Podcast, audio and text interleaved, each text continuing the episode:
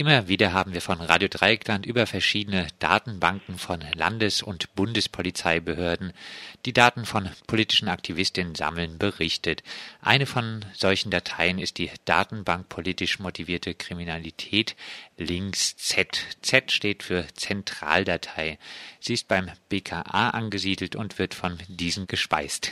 Wie leicht man da reinkommen kann und wie leicht dann die Daten quer durch Europa reisen, das erfuhr ein Aktivist am eigenen Leibe. Er wird anwältlich vertreten von der Rechtsanwältin Angela Fomaniak und mit dieser sind wir nun telefonisch verbunden, um über den Fall zu sprechen. Angela, wie er von diesen Eintragungen erfuhr, dazu vielleicht später erst einmal, wie kam er denn in diese Datei politisch motivierte Kriminalität links Z beim BKA? Auch wenn er damals noch gar nicht wusste, dass er da drin war. Bereits das ist eigentlich der eigentliche Skandal. Jetzt ist so, der Fall hat unglaublich viele Verästelungen und Feinheiten und jede Menge Details. Also letztendlich war Anlass für die Datenspeicherung, dass der Betroffene mehrere Demonstrationen zu politischen Themen, insbesondere zum Themenbereich Antirepression, angemeldet hatte als Anmelder. Wohlgemerkt, er hat sein Grundrecht auf Versammlungsfreiheit wahrgenommen und außerdem der zweite Aspekt, der noch dazu kam, war, dass derjenige beim No Border Camp in Brüssel gemeinsam mit 380 anderen Personen in Gewahrsam genommen wurde für mehrere Stunden. Und allein diese drei ohne im Übrigen, dass ihm eine konkrete Straftat oder irgendwas vorgeworfen wurde. Es handelte sich schlicht und einfach nur um eine Gewahrsamnahme. Und diese Umstände oder die, diese beiden Bereiche, einmal Versammlungsanmeldung und zum anderen eben Gewahrsamnahme in Brüssel, führten dann letztendlich zu der Speicherung in dieser PMK Links Z. Die ganze Sache in Brüssel, die kam ganz klein bisschen später in diesem Jahr, so wie ich das jetzt verstanden habe, äh, war er aber schon allein durch diese Demo-Anmeldung. Richtig, genau, weil das BKA ganz offensichtlich davon ausgeht, dass äh, der Themenbereich Antirepression genauestens zu beobachten ist. Es handelte sich bei einer Demonstration um eine Demonstration gegen den Europäischen Polizeikongress und äh, das scheint für die äh, für das BKA so dermaßen gefährlich zu sein, dass die ja sich offensichtlich entschieden haben, denjenigen dann näher ins Visier zu nehmen. Du hast jetzt das No Border Camp in Brüssel angesprochen, auf dem zum Beispiel auch der enttarnte LKA-Spitzel Simon Brommer aus Heidelberg gewesen ist. Bei diesem Camp, da wurde ein ganzer Block festgesetzt auf einer Demonstration. Insgesamt wurden da 380 Menschen in Gewahrsam genommen oder mussten ihre Personalien im Zuge dieser Aktionstage bei der Polizei abgeben.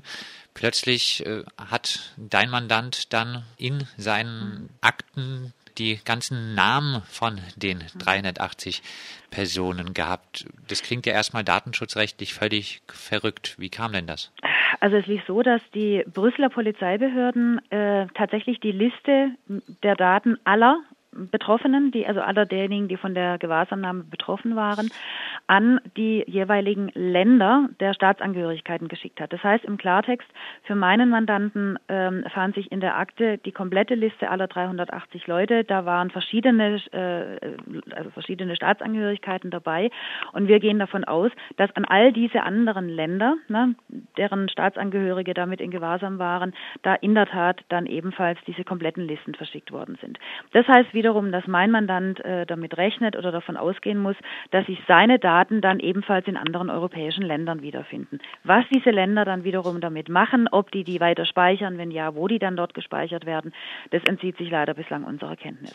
Mit deiner Hilfe hat sich dein Mandant jetzt aus der Zentraldatei beim BKA rausgeklagt. Hat er aber irgendwelche Chancen in den anderen Ländern aus solchen ähnlichen Dateien irgendwann wieder rauszukommen? Hm, vielleicht noch vorweg, also das war, äh, eigentlich war das noch viel schlimmer. Wir mussten am Anfang zunächst mal überhaupt auf Auskunft klagen, weil sich das BKA geweigert hat, ihm Auskunft über die gespeicherten Daten zu erteilen. Und das war eigentlich das ähm, Ziel unserer Klage, zu erreichen, dass wir überhaupt diese Daten erstmal kriegen, dass wir überhaupt erstmal erfahren, was sie denn eigentlich über ihn haben. Dass sie was über ihn haben, war klar, aber was und wo er gespeichert ist, war noch völlig unklar. Und das war sozusagen der erste Schritt und dann ging es aber relativ schnell, dass die Daten Daten dann ähm, laut Aussage des BKA dann auch gelöscht wurden. Aber in anderen europäischen Ländern an die Daten ranzukommen, muss ich zugeben, da bin ich im Moment noch etwas ja, ratlos in Anführungszeichen, weil das natürlich ein unglaublicher Aufwand ist. Das heißt, wir müssen uns letztendlich an jedes einzelne dieser Länder wenden, müssen da zunächst mal rausfinden, an welche Stelle wir uns überhaupt wenden müssen, um dann rauszufinden, haben die überhaupt noch was gespeichert und wenn ja, was haben die gespeichert und dann gegebenenfalls eine Löschung zu erreichen. Du hast schon gesagt, dein Mandant erhielt die ganzen Informationen, die beim BKA über ihn gespeichert sind, über ein sogenanntes Auskunftsersuchen, wobei auch du ihn unterstützt hast. Es gab wohl auch Kommunikation währenddessen mit dem Bundesdatenschutzbeauftragten. Mhm. In die Daten, in die ihr nach und nach Einsicht nehmen durftet, da wurdest du auch ganz persönlich genannt, Angela. Welche Rolle wurde dir denn zugeschrieben? Wieso tauchst du in seinen Akten auf? Ja, also es fand sich in dieser Akte, also sie folgendermaßen. Also der Betroffene hat ein Auskunftsersuchen gestellt und hat dann eben die Auskunft bekommen, dass jedenfalls teilweise Angaben verweigert werden bezüglich der Daten, die gespeichert sind. Dagegen haben wir dann eben geklagt und haben gleichzeitig den Bundesdatenschutzbeauftragten gebeten, den Fall datenschutzrechtlich zu überprüfen. Und da muss ich wirklich sagen, der hat unglaublich gute Arbeit gemacht, der hat ganz sorgfältig ähm, gearbeitet, hat sich da wirklich sehr, sehr dahinter geklemmt und letztendlich behaupte ich mal, dass eigentlich dann so das Treiben vom Bundesdatenschutzbeauftragten für uns glücklicherweise dafür verantwortlich dann war, äh, dass wir überhaupt an die Daten dann rangekommen sind und dass die letztendlich jetzt auch gelöscht wurden. Und es findet sich in dieser Akte, die wir dann schließlich bekommen haben, findet sich diverser Schriftverkehr zwischen dem Bundesdatenschutzbeauftragten und eben dem BKA. Und da findet sich ein, ich glaube, zwölfseitiges, ja, in Anführungszeichen Rechtfertigungsschreiben des BKA, ähm, warum die Datenspeicherung bezüglich meines Mandanten notwendig sei. Und dieses Schreiben ist wirklich sehr, sehr, sehr bemerkenswert, auch wenn man das natürlich einschränkend als so eine Art Rechtfertigungsschreiben sehen muss. Und zwar bemerkenswert insofern, als da wirklich wirklich eine Herleitung gemacht wird, die fast schon als Verschwörungstheorie bezeichnet werden muss. Das BKA macht da folgende Rechnung auf. Ne? Mein Mandant meldet Versammlungen an zum Thema Antirepression, unter anderem gegen den Europäischen Polizeikongress. Themenbereich Antirepression ist generell fürs BKA offensichtlich gefährlich. Kommt dann zum Ergebnis, da in der Nähe der, des Zeitraumes dieser Demonstrationen verschiedene Anschläge stattgefunden haben auf Polizeistationen, auf ähm, Sicherheitsfirmen, also äh, Firmen, die Sicherheitstechnik produzieren und so weiter, dass das möglicherweise irgendwie in Zusammenhang stehen könnte. Kommt dann weiter zu dem Ergebnis, dass ich als Anwältin dann auch im Rahmen eines Kongresses zum Thema Antirepression irgendwann mal einen Vortrag gehalten habe, dass ich da möglicherweise auch irgendwie mit reinspiele. Also haben sozusagen eine große Verbindung hergemacht. Es gibt Versammlungen, Versammlungen und Veranstaltungen zum Thema Antirepression es gibt gleichzeitig irgendwelche Anschläge. Ergo muss mein Mandant da möglicherweise irgendwie was damit zu tun zu haben. Dann kommt noch die Anwältin mit ins Spiel, die ebenfalls im Bereich Antirepression tätig ist. Und daraus schließt das BKA dann, dass mein Mandant und ich eigentlich überhaupt nie vorgehabt hätten, einfach nur das Recht auf informationelle Selbstbestimmung geltend zu machen, sondern uns sei es eigentlich nur darum gegangen, Dienstgeheimnisse des BKA auszuspähen. Das ist die Idee des BKA, die da dahinter steckt. Heißt, da wurdet ihr als Teil einer riesigen kriminellen Vereinigung konstruiert? So, das klingt so, durch. Ne? Das klingt so durch, dass es da irgendein Netzwerk, irgendeine Struktur geben muss, äh, die vom BKA als mehr oder weniger kriminell und gefährlich eingestuft wird und wir da in der Tat irgendwie mit verbandelt sein müssen. Wenn du da explizit auch auftauchst in seinen Akten aufgetaucht bist, ähm, bist du dann auch selber Teil von diesen Datenbanken? Offensichtlich nicht. Ich habe dann diese äh, Auskunft oder die, diese Akte dann äh, meinerseits zum Anlass genommen, ebenfalls ein Auskunftsersuchen an das BKA zu richten. Und das ergab also, dass über mich persönlich keine Daten gespeichert sind. Also der Link aus der Akte meines Mandanten zu einer eigenen Akte von mir, der hat offensichtlich nicht stattgefunden. Was ich allerdings dazu sagen muss, der Landesverfassungsschutz von Baden-Württemberg,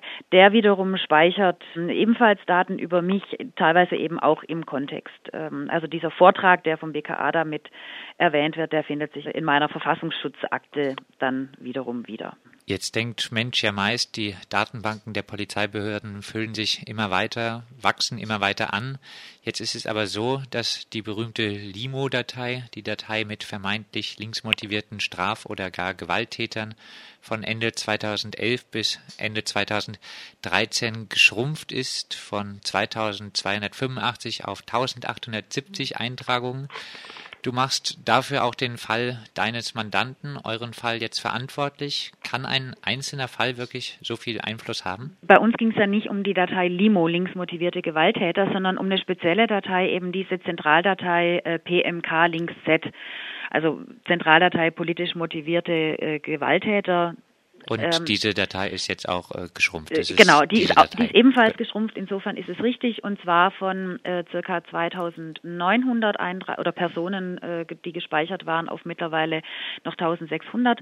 Wir machen in der Tat unseren Fall ein Stück weit dafür verantwortlich. Und zwar deshalb, weil der Bundesdatenschutzbeauftragte eben unseren Fall zum Anlass genommen hat, diese Datei insgesamt zu überprüfen und offensichtlich einiges zu beanstanden hatte, also dem BKA vorgeworfen hat, da doch einiges sehr rechtswidrig zu speichern.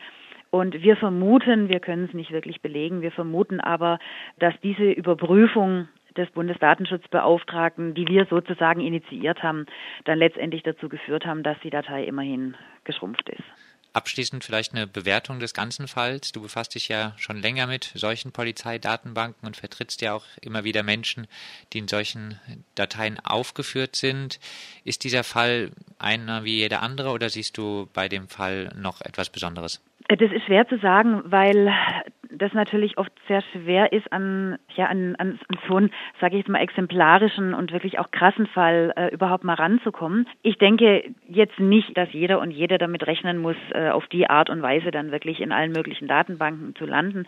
Das sicherlich nicht. Aber was wir daran sehr gut festmachen konnten, waren, wie so verschiedene Datenströme laufen, einmal international, einmal auch zwischen verschiedenen innerdeutschen Behörden.